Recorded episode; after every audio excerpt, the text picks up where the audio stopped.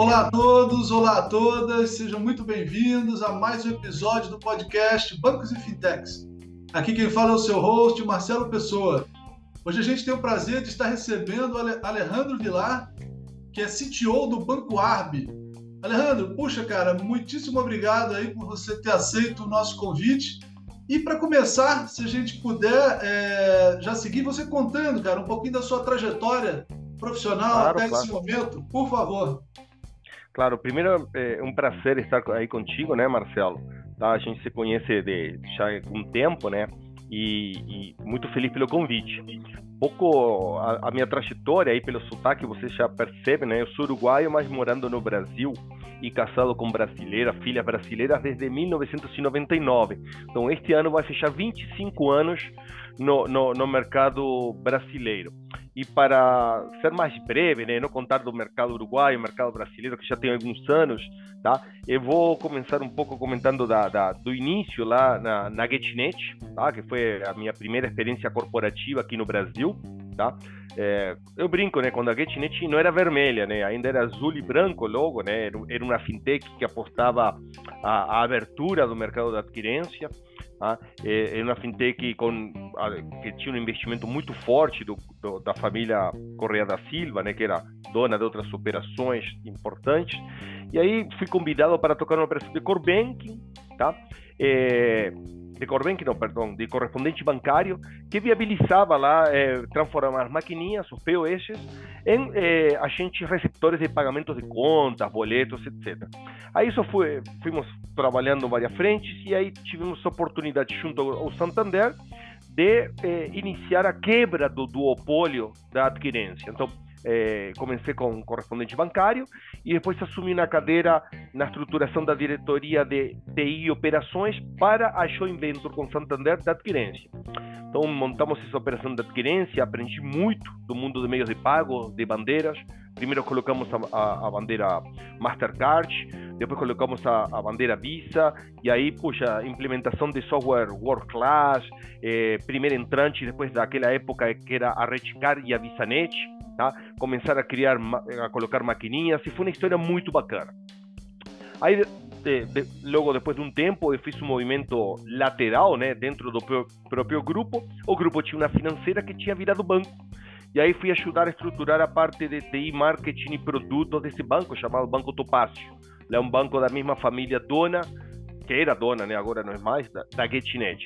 Trabalhei aí alguns anos eh, ajudando nesse eh, scale-up do banco, eh, começando a criar produtos, criar canais de vendas, tá? O, o, internet banking era algo no começo, naquela época, né? Todo mundo tinha portais consultivos. Então, a gente foi uma experiência muito, muito rica, né? Aí passei depois para o mundo SAP, aí na, na, no mundo de banking, né? Mas aí virei, eh, em lugar de ser comprador de serviços financeiros, era vendedor. E várias iniciativas e experiências muito bacanas, é, já nem digo no Brasil, fora do Brasil também, na Europa, Canadá também, que é um mercado forte. Tinha uma pequena passagem lá é, ajudando a, a, um grande amigo que hoje é presidente da, da, da, Top System, lá, o Jorge Iglesias, que ele foi meu funcionário no, da GetNet e no Banco Topácio, tá? ajudando com Topaz, aí criamos, colocamos alguns projetos bacanas lá, como o Ashbank, PagBank na rua, tá? E, ele, mas eu estava com essa ambição de voltar ao mundo executivo. E aí assumi na cadeira de CTO na Super Digital, uma empresa do, do uma fintech do grupo Santander.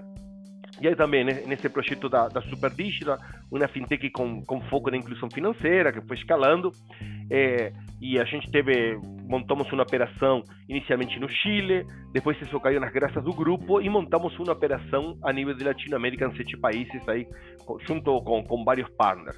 Aí, essa foi uma experiência maravilhosa na Super Digital, de pegar uma fintech é, literalmente na fintech e escalar, né? Que não, só, não é só botar dinheiro, botar processo, botar, mexer na tecnologia, é, trocar, como se fala, né? O, o motor do avião com ele voando.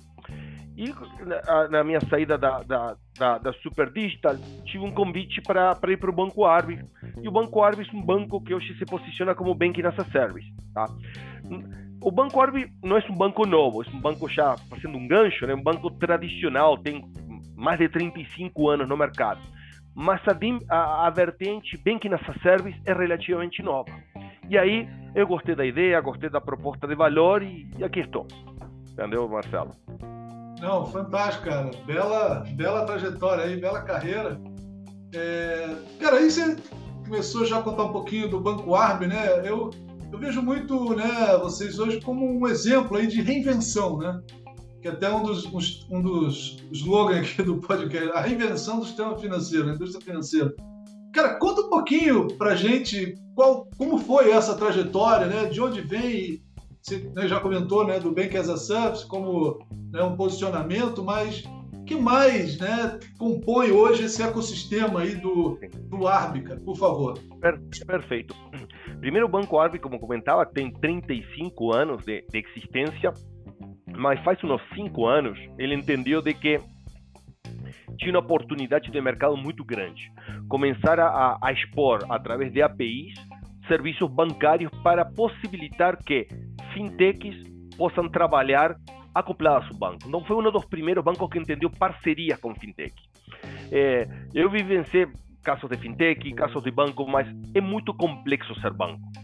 E fintech que, que quer ser banco acaba perdendo foco tá, do, do, do, de sua proposta de valor para cumprir com o regulatório, com as demandas de capital, demandas de compliance, é muito pesado. E o banco entendeu que, sendo um banco múltiplo, tá, banco múltiplo basicamente permite ofertar qualquer tipo de serviço, se nós temos inclusive carteira de câmbio, tá, poderíamos ser uma estrutura tá, para viabilizar operações de várias fintechs. Tá? que trabalhassem a ponta do cliente final, onde entreguem um valor diferenciado e não se preocupem em, puxa, eu preciso implementar um, um módulo de PIX, um módulo de câmbio, pedir licenças aqui, a, acompanhar compliance e ter todo o custo operacional e regulatório de um banco. Então o banco entendeu essa proposta e decidiu começar a caminhar para essa transformação.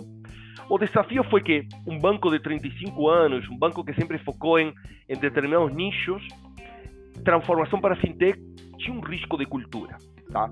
De que a cultura e a gente vê intentos de transformação de grandes bancos com fintechs que não dão certo, tá? Tem exemplos com grandes bancões que não conseguem viabilizar fintechs, acabam engolindo, tá? É, então o banco optou por um caminho diferente, cara. O, o, dono do banco, tá? Que é um banco também de dono, tá? É, resolveu que através de, de, da criação de empresas especializadas então criou uma empresa chamada Shastech, focado no mundo de pessoa física e com o objetivo de, inicialmente de ser um BIN sponsor, mas depois foi se agregando valor e ser uma e, e ser uma oferta de valor para o mundo de pessoa física, tá? E aí depois comentou um pouco mais. É, foi avançando com outras empresas. A gente é, tem uma parceria com a aquisição parcial da sociedade da K8, uma empresa que foca mu muito no mundo de pessoa jurídica, gateway de pagamento, cobranças em geral, tá? e tem uma oferta de valor muito robusta. Vieram outras empresas como um subadquirente, tá? que a gente constituiu para viabilizar alguns negócios, e aí a gente foi adquirindo outras empresas menores com o objetivo de compor um ecossistema onde os serviços dessas empresas orbitam em cima dos serviços do Banco Arme, mas orbitam de tal forma que se o dia da manhã a gente quiser fazer um spin-off de uma das empresas, essas empresas poderiam ser acopladas às APIs de qualquer outro banco. Então, a gente preservou muito para, por esse critério. De uma forma, é como que o Banco Arbi vende serviços como, comoditizados em alta escala e a transformação da experiência, do valor, da jornada fica a responsabilidade de cada uma dessas empresas. Essas empresas têm vida própria, tá? Tem comando próprio, tá? Tem objetivos de negócio próprios Tá?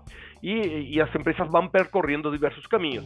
E talvez o exemplo mais notável de uma das empresas é uma parceria com a Motorola tá? para o projeto chamado Dimo, que é, acho, acredito que ser uma das primeiras contas embebidas no sistema operacional Android da Motorola. Não tem que baixar um aplicativo, está embebido. E isso permite características fantásticas, né? Vocês, é, dentro do aplicativo, que é uma parceria que iniciou já faz um tempo e que a gente está nesse processo de construir produtos a quatro, seis, oito mãos para dar uma robustez e dar uma oferta atrativa para o mercado. Tá? Então, isso é um pouco eh, o que o Banco Arbi é. Tá? E o Banco Arbi está focando muito na construção de ecossistemas. Tá? Então, o Banco Arbi é parceiro de empresas que queiram estabelecer, ah, preciso um Pix cobrança, preciso viabilizar operações financeiras, pre pre preciso abrir uma, conectar meu aplicativo com serviço, preciso emitir cartão. Então, Banco Arby virou um banking as a service, plataforma as a service, para atender vários nichos. Tá? Um pouco essa a, a, nossa proposta de valor. Isso não quita que o banco continue tra, é, trabalhando o nicho de banco tradicional. Mas como que o banco te, hoje teria duas, duas visões, né? Um pouco nessa linha.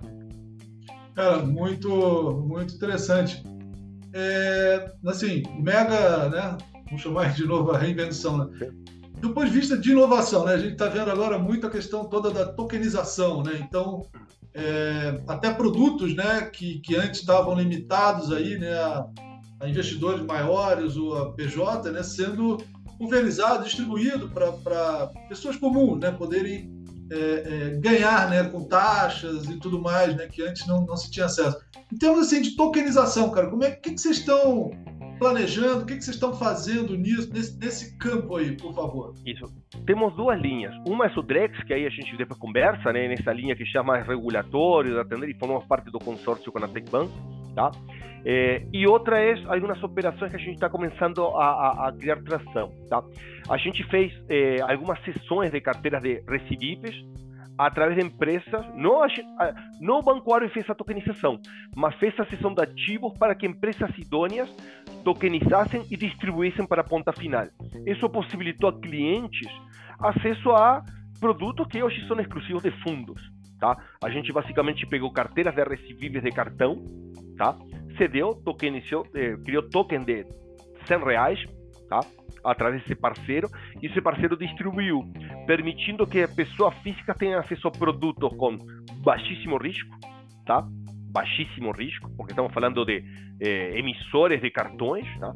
Eh, com rentabilidades afora da curva e com benefícios fiscais super interessantes, porque até 35 mil reais de, de, de mensais, tu não, não, tem IR sobre esse tipo de operações. Tá? Então a gente criou e a gente, por ser um banco que viabiliza operações, nós temos a necessidade dos parceiros que chegam e se conectam com nossas APIs de ter funding. Tá? Às vezes nós temos subadquirentes e adquirentes operando com a gente, onde a gente é o, é o banco liquidante desses adquirentes, que eles enfrentam desafios de funding. Hoje o mercado da adquirência basicamente na, na, na base da, da, do, do, do, do, long tail, as pessoas esperam receber no máximo um D mais um. Só que o cartão paga um D mais 27. Então, para um adquirente, um subadquirente, quanto mais vende, mais necessidade de capital de giro tem. E nós, como banco, temos nossa capacidade de encarterar, vinculado ao nosso patrimônio líquido, né? E também, te, a vezes, não temos interesse de encarterar e realizamos essa cessão desses créditos para fundos. Só que com o mercado de tokenização, abriu-se um novo cenário. Começar a tokenizar ativos muito interessantes para a população geral. Então, é, é, é muito bacana isso, tá? Em paralelo a isso, já saindo um pouco do, do escopo do ARB, eu formo parte de, de, de, de, um conselho de uma empresa que se dedica à tokenização de ativos, tá? Então, essa é uma frente que, que particularmente acredito muito e vai, e vai ser um momento bem disruptivo da economia, né? Porque esses ativos tokenizados vira, virarão uma nova mo moeda, basicamente, tá? Porque em algum futuro não muito longe, eu vou poder comprar um carro de uma pessoa com token de uma renda fixa a um ano. Eu tenho um token de uma antecipação de uma carteira. Eu tenho um ativo não líquido que posso, tipo, como um escambo digital. Eu posso trocar ativos contra outros ativos. E isso vai permitir pô, a abertura do mercado secundário. É, o mundo. O mundo. Isso ainda a gente não tem a dimensão do que poderá acontecer, mas acredito que vai acontecer. Então é, a gente aporta muito nesse cenário. Perfeito. Agora, até uma curiosidade minha aqui, Alejandro. É, nesse sentido, né? Existe alguma limitação para essa expansão ou é uma questão de tempo mesmo? Não, é que hoje temos vários caminhos. Primeiro temos o tema da. Primeiro temos a, a CVM que vai dando. Tem a, a tal da 88, que é essa regulação para as empresas que tokenizam ativos possam distribuir valores mobiliários no mobiliário. Tem uma parte de re, regulação que está cada vez más flexible, más que es un freio, tá? Es un freio, tá? A, a, esses movimentos. tem, é, para a existência de mercados secundários, tem a interoperabilidade das blockchains, né? Para poder, puxa, se eu estou rodando na Polygon, outro, ou seja, poder essa, essa troca de arquivo, mas é algo que, que, que vai seguir é, arredondando com o passar do tempo. A, a regulação vai ir liberando tá? como já está acontecendo. Hoje a regulação da, da, da, da CVM da 88 é muito mais permissiva que falar de tokenização de ativos dois anos atrás. Então, é um movimento que não tem volta atrás. Por outro lado, pegando gancho com o que a gente faz a nível institucional como o Banco Arbi, com o Drex, tá? o Drex visa criar toda uma, uma infraestrutura para permitir que isso circule tá? através da própria rede do Drex. Permite a construção de, de contratos inteligentes para permitir realizações de transações. O tem todo, o o Banco Central é entusiasta da blockchain. Então, é um sponsor muito grande. O mercado está enxergando a blockchain como uma, e, e novos agentes como possibilidade de ter um canal de distribuição de ativos que antes eram concentrados em mãos de fundos ou grandes investidores institucionais. E isso está provocando, claro, é, algumas movimentações que vão, vão gerar, acho que um benefício muito bacana, especialmente para o consumidor, né? O consumidor de, de, de baixa renda vai poder ter um ativo que rende muito mais que uma poupança, que é uma miséria hoje que rende no Brasil. Tá? Então vai poder ter ativos sólidos, com baixo risco, que hoje não estão, é, não estão à disposição dele. Então, isso vai permitir um, um movimento bem, bem diferente, bem diferente. Fantástico. Cara, você está comentando do, do Drex, né? Conta um pouquinho, cara, dessa. Em que fase né, de teste a gente está? Como é que né, vocês estão trabalhando né, junto, de um, de um, junto né, de um grupo grande, né? Qual é a contribuição de vocês e, e quais são as próximas etapas disso, por favor? Sim.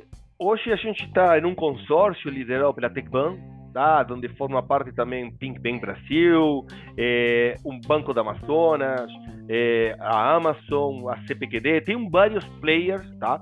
É, formando parte desse consórcio. A gente tem um grupo de trabalho que se reúne liderado por um colega meu, tá? Que, que, acompanha essa, essas iniciativas. A gente montou infraestrutura para se conectar com a rede Tá? Então, no, dentro desse consórcio, quem tem a conexão com o nodo do Bacen é o Banco Arbi. Tá? Este, a gente está avaliando agora a construção de um sandbox dentro, dentro de casa, entre aspas, né? Para, quando digo dentro de casa, é administrado pelo Arbi, né? Deployado na nuvem, em algum lugar, com o objetivo de poder começar a, a, a testar alguns modelos, né? E começar a pensar em alguns produtos. Por outro lado, o, o, momento do Drex está tendo muitas dificuldades com o tema do, do sigilo, né? Tá? É, que é algo bastante crítico. Blockchain, e talvez a melhor explicação que escutei foi de uma pessoa. O blockchain é como um, uma, um cofre, tá?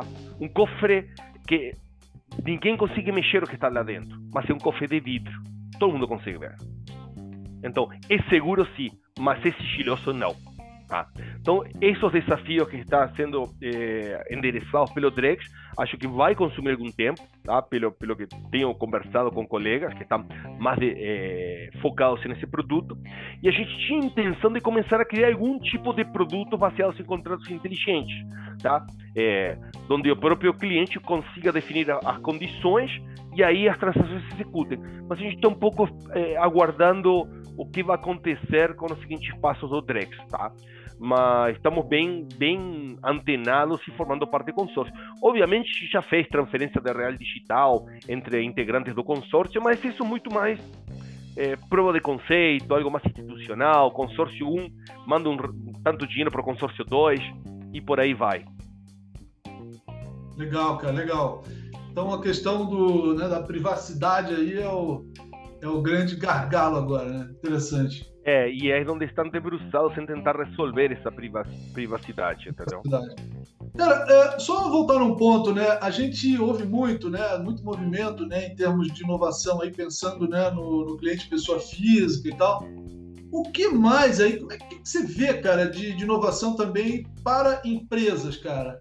Né, hoje está na moda aí, né, a questão do, dos RPs, né, e, e a integração, né, deles com os bancos essas parcerias né, com, com fintechs. O que, que você tem na cabeça que você possa compartilhar? Sim. Sim, a gente é, nós estamos um pouco acompanhando e participando desse, desse fórum. O ano passado, a gente, junto com a K8, a gente foi no Summit de RPs aqui no Brasil, tá? Que foi aqui, aqui mesmo, em São Paulo, tá? Justamente eu tive a oportunidade de palestrar acerca de Embedded Finance, tá? Do algo que a gente acredita, né? O mundo RP está um abismo de distância ainda do, do mundo da API, de, de Open Bank, de, de, de, bancos digitais. Ainda o ERP manda arquivos quináveis para as cobranças. Tá? E nós temos a modernização de cobranças que vai ser real-time via mensagens. Ainda tem muitos ERPs que não geram PIX para liquidar. Mandam arquivos para processar TEDs. Tá? Então a gente está num ponto muito básico, como não digo todo, não estou generalizando, tá? Mas a gente vê que ainda está muito básico. Existe oportunidade de integrar os processos, tá? Ter processos mais eficientes, tá? É, e, donde, exemplo, tá? É, tem casos que chamam muito atenção. Eu sou a pessoa que faz um, um, uma liquidação de fornecedores. Entro no RP, como usuário, gero, arquivo, liquido, financeiro autoriza, mando para o banco. Mas aqui no banco talvez tenha que dar o comando. Entrar no internet banking e dar o comando. Então tem um risco dessa informação ser é, adulterada. Claro, tem serviços de, de van, né, ou AGI, como se fala, né, que, mas ainda tem muitas oportunidades de integrar é, os CRPs com serviços muito básicos, transacionais. O financeiro autorizou, o Pix é disparado lá na ponta e é feito o pagamento. Isso são o estágio inicial. Tá? É, estágio número 2.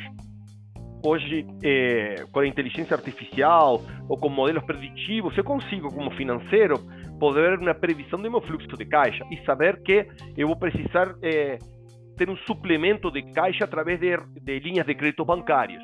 Eu já poderia, através disso, com o próprio RP, fazer o chamado de API, decidir qual linha de crédito mais eficiente, se antecipo recebíveis, se é, consigo um, outra linha de crédito mais barata. Então, eu tenho oportunidade de facilitar a vida ao piloto financeiro da, daquele RP.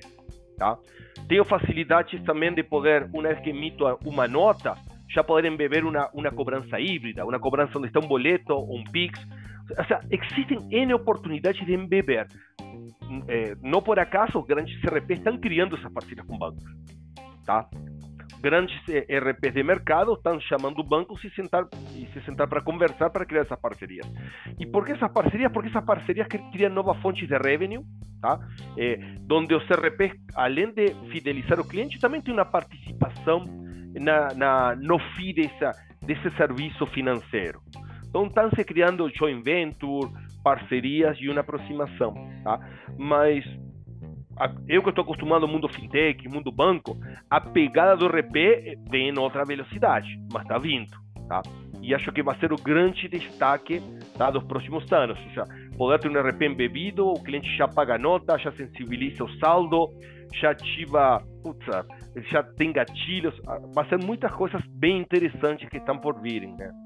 Perfeito, perfeito. Muito legal. Cara, a gente não pode deixar de falar aí da, da IA, né? Que a gente está é nesse momento único aí, né? Em termos de cases, cara, que você tem visto, né, de uso dentro da indústria financeira, é, o que, que você citaria e o que, que vocês também estão aí, né, o que você, no que você pode falar, né, que, como é que vocês estão trabalhando nesse, nessa frente? A gente ainda trabalho concreto, concreto, a gente não iniciou nenhum projeto. A gente vem acompanhando e vem testando hipóteses, tá? Porque a gente acredita, dentro do, do, do nosso core business, tá? A gente acredita que nós temos acesso a dados muito interessantes que nos permitiriam melhorar desde nosso processo de, de, de, otor, de otorgar um crédito, nosso processo de segurança no nosso aplicativo, tá? Para poder ter elementos de segurança menos invasivos tá? Este, poder traçar perfis de cliente, tá? Poder trabalhar uma prospecção melhor de produtos e poder uma calibragem. Mas ainda a gente não tem uma iniciativa totalmente robusta. Isso é algo que a gente é, não está é, muito contente, mas vem acompanhando de como isso pode nos ajudar. Porque fazendo um paralelo, eu me lembro muitos anos atrás, quando não existia inteligência artificial e tu trabalhava com dados, e tu queria minerar tu jogava uma hipótese e minerava para ver se tua hipótese era verdadeira. Era um trabalho muito tentativa e erro e mineração e clusterização de clientes. Hoje isso pode ser feito em real time. Hoje a própria inteligência artificial sobre dados consegue te dar informações muito válidas que a gente tem que tentar aproveitar. Então acredito que a gente estabilizando alguns processos de oferta de valor vai conseguir focar e direcionar mais recursos na parte de, de, de inteligência artificial, né? Para, para transformar isso em, em um diferencial, né? Uma, uma coisa, Leandro, tá. é, assim, a IA, né, aplicada, né, aproveitar aqui você como o head de tecnologia do banco, né, é, há uma promessa muito grande, né, de que os programadores, os desenvolvedores teriam aí ganho, né, de produtividade é interessante, né, um copilot, né, plugado ali no dia a dia, né, tudo que é documentação de API, de arquitetura, padrões, né, já assim, no, dentro do last mile ali de uma grande A dessas e tal. Isso está acontecendo, cara? O que, que, que, você. Assim, acho que tem que formar as pessoas, né? É, uma Sim. cultura aí a ser criada. Como é que vocês estão estimulando isso? Sim, a gente está tá acompanhando. Temos um parceiro de negócios que, que mostrou alguns cases de desenvolvimento de soluções via AI, tá? É, que seria a evolução do low code. Né? A gente começou com low code, algumas coisas para simplificar e ter um deploy muito mais rápido, mas ainda a gente está tá nessa fase de tentar entender qual é o melhor caminho, tá? E, para, e qual é o caminho que a gente vai, tá? É, a gente ainda tem alguns serviços. Quando a gente vê, por exemplo, a perspectiva banco, a gente tem alguns serviços que a gente precisa muita especialização, porque são serviços altamente escaláveis. Tá? Então a gente precisa estar é, avaliando é, e, desenhando um ponto de vista de arquitetura, mas com algumas experiências. Mas a gente tem pensado, inclusive, usar a inteligência artificial não no curto prazo, tá? mas a partir do segundo semestre para um code review, tá? para ajudar a tentar ver oportunidades ou ineficiências do, do código. Tá? Mas isso está tudo, como tem tantas coisas pipocando é, é, muito difícil saber qual é o caminho que tu vai percorrer. Todo, todo dia chega um, um colega e diz, cara, vamos por aquele, vamos por aquele outro. Então está um pouco, pouco difícil a tomar a decisão. O que sim apostamos, se já faz algum tempo, low code, para, para algum tipo de serviço mais básico, interface de usuários, extração de relatórios, portal de, de, de, operações, onde a gente precisa agregar rapidamente serviços que o sistema core não oferta a gente utiliza uma mistura de, de low code com algumas APIs e a gente consegue entregar muito rápido, né? E tem um ganho de eficiência real. Mas inteligência artificial ainda a gente não tem um, um, um plano. Isso é uma boa provocação, Marcelo. Tá? A gente está um pouco vendo, cara, qual é o seu caminho. Tá? É, não, imagino, né? É muita coisa nova, muita novidade ao mesmo tempo, né? É, então, e tem a pessoa que está investindo e tem o vendedor, então tu não sabes até que ponto é esse interesse do vendedor, interesse, aporta nesse caminho, volta atrás, tem, então tem, ainda não, a gente não tem uma visão clara para que caminho seguir, né? Sabemos que é algo que a gente vai seguir, mas a gente tem que definir o caminho e ir, ir nessa, nessa frente, né? Legal. Cara, já indo para os nossos finalmente aqui, é, em termos de a, a, famosa crise, de alguma forma, né, de talento, de como reter pessoas de TI, como formar, né, tem toda a questão de inclusão, né, de mulheres também nessa área. Que, que, qual, é o, qual é o panorama hoje disso, cara? O que vocês estão fazendo? Como é, como é que está é. esse movimento? Não, primeiro que acho que a, a nível de talentos, tá? É, a própria ajuste do mercado depois da pandemia ocasionou, ou seja, fez que muitas pessoas é, estejam mais disponíveis. Se a gente vai buscar talentos início 2020, tá? É, 2021 é uma loucura. A indisponibilidade de talentos era, era algo muito complexo. Então, primeiro grande ponto, é, acho que o mercado de TI está se ajustando a uma nova realidade, tá? onde todo dia vemos empresas, estava eh, lendo a PayPal, demitiu 9% da folha, a, a, Microsoft está atuando, a IBM, então tem todos os movimentos dos grandes players, Google, de enxugar. Isso é um ponto, e isso acaba gerando um, um, contexto também para a retenção de talentos, puxa, não é tão oba-oba, tá? Não é tão, puxa, não gostei, o cara falou de uma forma que não gostei, vou embora, tá? Porque não, essa fartura não existe. Mas isso é um, um pequeno ponto, tá? Segundo ponto, tá? talvez o mais difícil que, que eu tenho vivenciado através não só das, das, das empresas que eu trabalhei como funcionário, sino as empresas que trabalhei quando era consultor, é a criação de uma cultura, tá? Porque o que acontece? Salário, bônus e benefícios, qualquer empresa com dinheiro pode dar. Então isso é fator de uma pessoa de, eh, não, não ficar na empresa. Tá? Agora, não é, não é motivo de retenção tá? Porque senão fica uma escalada inflacionária muito grande. Então, hoje salário, bônus e benefícios, se tu está dentro do padrão do mercado, ok. Não é um fator que um profissional troca de uma empresa para outra. Mas talvez o mais difícil é, a, primeiro o tema da inclusão, tá? Isso que tu comentas. Segundo o tema da, da cultura, tá? Acho que as pessoas, é, não é segredo, né? Todo mundo sabe. Pô, é, as pessoas buscam formar parte, se, se sentir incluídas, ter uma cultura que, que fomente a inovação, a participação, mas colocar isso em prática é muito difícil. Então, é, o que a gente está tentando realizar é, é, de uma escala do tamanho do nosso banco, é criar unidades e empoderar essas unidades. E dar um passo um pouquinho atrás, e em lugar de definir o caminho, ser mais coaching de algumas unidades para que eles vão criando o caminho e de alguma forma eh, quem, quem é um pouco mais sênior, dar as diretrizes para o caminho onde vai. E se acostumar que, talvez, em um comando direto, o caminho seja, puta, poderia ser mais eficiente segundo a visão particular. Mas isso não cria cultura, não cria autonomia, não cria engajamento. A gente está tentando, tá? É, desafio, não é fácil, tá?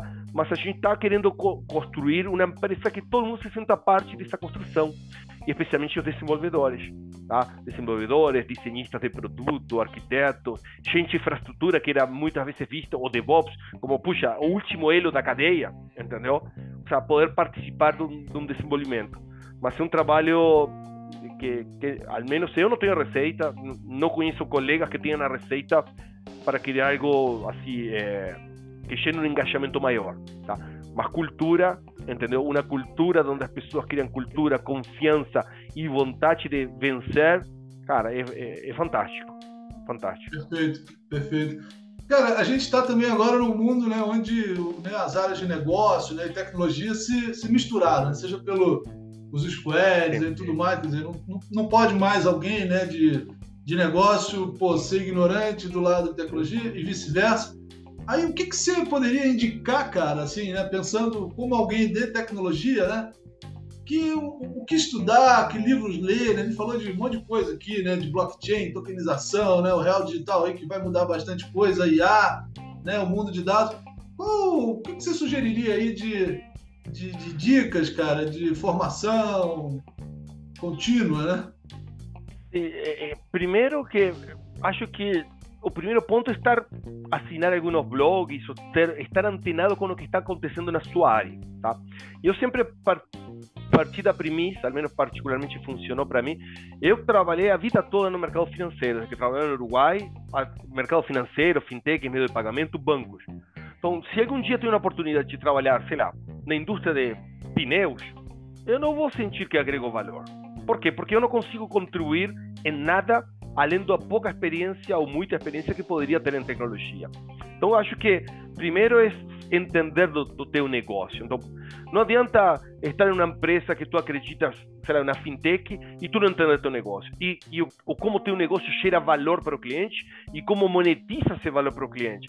E tu vê que tem muitas pessoas que estão trabalhando nas empresas e não tem realmente o, o conceito de qual é a contribuição do meu trabalho a satisfação do cliente e a geração de valor dessa companhia. Então, acho que um ponto importante para qualquer transformação é entender qual é a tua contribuição nessa cadeia, né?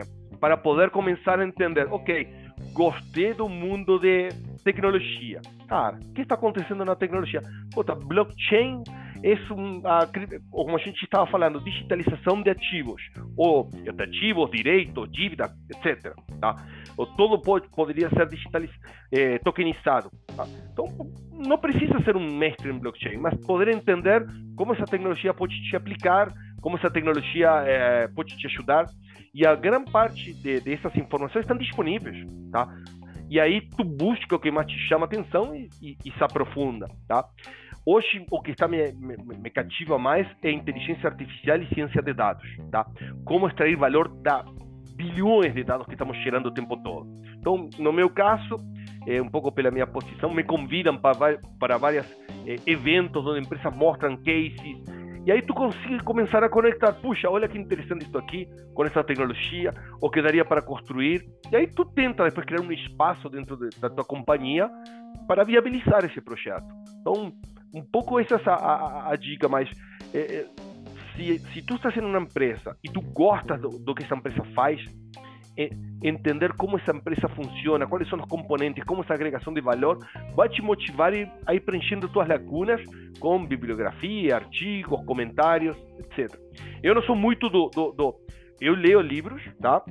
Inclusive agora comprei um livro de como escalar, scale up, scale up de companhias de, de, que, de se a memória me falha, Verne Harbish, que fala um pouco de premissas de como pegar uma startup e transformar uma empresa de sucesso ou uma empresa de operação de sucesso, mas as minhas experiências com livros é que a vezes tu e olha como é, inteligência artificial ajuda, né? Tu vê 200 páginas e puta, cara, o cara poderia ter escrito isso em 30. Então, às vezes tu começa a ler e começa a pular página para frente e para trás. Então, acho que eu sou mais de artigos com cases, com exemplos e aplicabilidade, que grandes livros com uma teoria enorme, onde a vezes tu poderia enxugar mais o, o, o conteúdo desse livro menos, menos palavras, tá? Mas é um pouco o que funciona para mim não, não, não, significa que funcione para outro, né? Tá? Não, muito bom, muito bom. Puxa, cara, obrigado demais aí. Acho que foi pô, sensacional, né? Uma baita trajetória, né? Você está realmente num momento único, né? Também, né? Agora olhando o Drex, olhando a tokenização, o banco, né? Nessa amplitude aí de ecossistemas com fintechs, com tudo mais. Cara, parabéns, né? Sensacional. Você está aí na, é, né, na, surfando grandes ondas, né?